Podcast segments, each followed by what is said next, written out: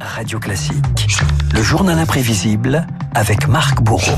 Marc, un anniversaire aujourd'hui dans le journal imprévisible. Sciences Po Paris fête ses 150 ans d'existence et l'occasion de revenir sur l'histoire d'une école traversée par les débats de société.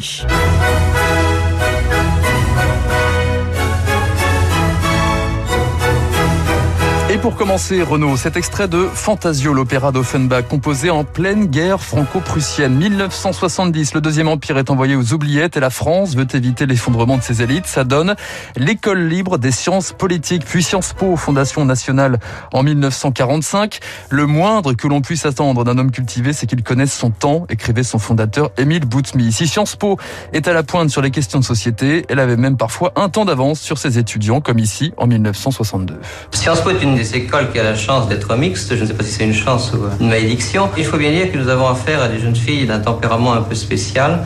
Euh, je crois que c'est dû essentiellement à leur origine sociale. Les trois quarts viennent du 16e. Tout ceci leur donne un aspect assez curieux. Elles sont à la fois très gentilles, souvent très jolies, mais aussi un petit peu sophistiquées, un petit peu, je ne sais pas comment dire, sans, être un peu méchant avec elles. Oui, on va s'arrêter là. Donc, qui, hein. qui parle comme ça? Alors c'est un étudiant, ah, figurez-vous, un étudiant. Oui, oui, il avait à peu, près 20 ans. Sciences Po et une étiquette qui lui colle déjà à la peau, celle d'une fabrique des élites, d'un berceau de la reproduction sociale. Un événement va évidemment bousculer les codes. Maintenant. Mais 68, évidemment, révolte étudiante, Sciences Po ne fait pas exception à la règle. Certains élèves sont bien décidés à ouvrir les portes et les fenêtres. Le plus gros point faible, c'est qu'elle s'adresse essentiellement à une élite, et une élite qu'on peut situer socialement comme une élite bourgeoise. C'est là où l'enseignement est du moins l'idéologie dominante est le, mieux transmise. C'est très ennuyeux et c'est très surfait, c'est très artificiel. Alors pourquoi y êtes-vous? Ah ben je me demande. Un esprit critique, un besoin d'ouvrir la formation, ça passera par des recrutements de, de boursiers, 27% des élèves aujourd'hui. Mais Sciences Po s'illustre 40 ans plus tard par une innovation, un accès spécial pour les étudiants venus de zones d'éducation prioritaire, cheval de bataille du directeur de l'époque, Richard Descoings. Nous avons besoin dans notre pays d'élites nouvelles qu'on recrute dans toutes les couches de la population. On a besoin d'élites black blamber.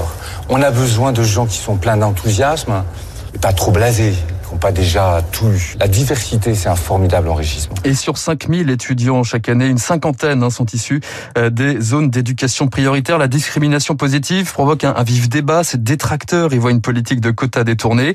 À l'inverse, cette étudiante en première année, venue de Bondy en région parisienne, saluait la démarche.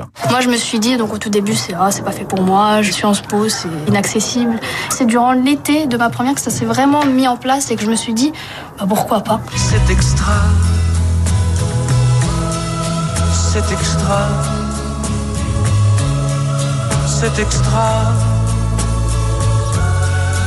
extra. Alors que vient faire Léo Ferré dans votre sujet, mon cher Marc Eh bien, si vous cherchez bien Renaud, Léo Ferré, vous le retrouvez dans la liste des anciens élèves ah de Sciences Po. Et Sciences Po, lieu de passage aussi d'un certain Jacques Chirac. C'est sur les bancs de la rue Saint-Guillaume qu'il rencontre Bernadette Chaudron de Courcelles, future Bernadette Chirac.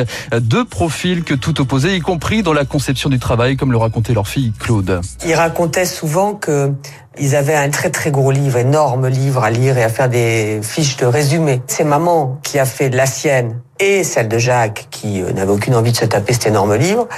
Le comble, c'est que il a eu une meilleure note qu'elle, alors que c'est elle qui avait fait les deux fiches. L'élève Chirac, oui, oui, c'est bon. L'élève Chirac, très intelligent, consciencieux, un étudiant d'avenir, écrivait son professeur de géographie économique, bien vu.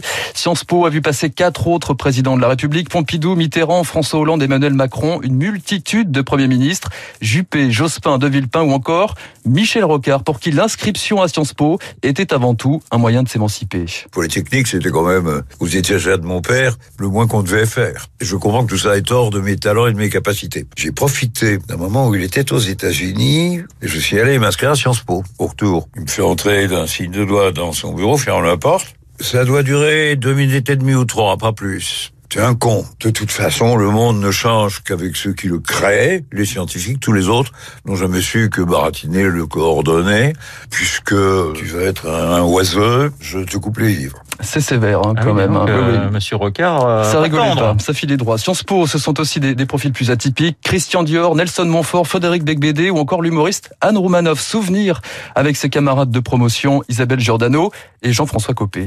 Moi, ça me fascinait de voir qu'elle était capable d'être bonne élève à Sciences Po. Elle avait tout le temps 15, 16, 17. Et en plus, elle passait, je sais plus combien de temps à l'époque, 6, 8 heures par semaine en cours de théâtre. Quand elle disait qu'elle voulait être comédienne. Tout le monde se moquait de moi, c'est vrai. Tout le monde se moquait d'elle. Moi, je trouvais ça très injuste. Dit, je te mets à l'aise parce que moi je disais que je voulais être président de la République, Ouais. on se foutait aussi de ma gueule. Donc, euh, Enfin, cerise sur le gâteau, Renaud, un célèbre sportif médaillé olympique a lui aussi euh, fréquenté Sciences Po Paris. Allez-vous reconnaître sa voix? Je viens me muscler la tête. J'ai la chance d'avoir pu intégrer une formation continue pour les sportifs de haut niveau. Moi, ça me permet aussi de voir autre chose que le sport et surtout de penser à mon avenir. Ah bah je pense Teddy Riner. Le judoka Teddy Riner, effectivement, aussi déterminé sur les tatamis que dans les salles de classe. N'oublions pas que la politique est un sport de combat comme les autres. Voilà les 150 ans de Sciences Po Paris, euh, et bien sujet signé d'un ancien élève étudiant à Poitiers Pas qui Sciences fait du droit, mais aussi, mais aussi à Paris puisqu'il est monté dans la capitale un petit peu plus tard. Quel talent puisqu'aujourd'hui il est aux commandes du journal Imprévisible. Radio classique. Voilà, c'était la rediffusion du journal imprévisible du 18 janvier dernier consacré aux 150 ans de Sciences Po. Et on verra d'ailleurs si Marc Bourreau a du talent encore euh, pour la revue de presse puisqu'on le retrouvera à 8h30, 7h55 sur Radio Classique. Dans un instant, le décryptage de Pierre Fay. Vous écoutez Radio Classique. Avec la gestion Carmignac, donnez un temps d'avance à votre épargne.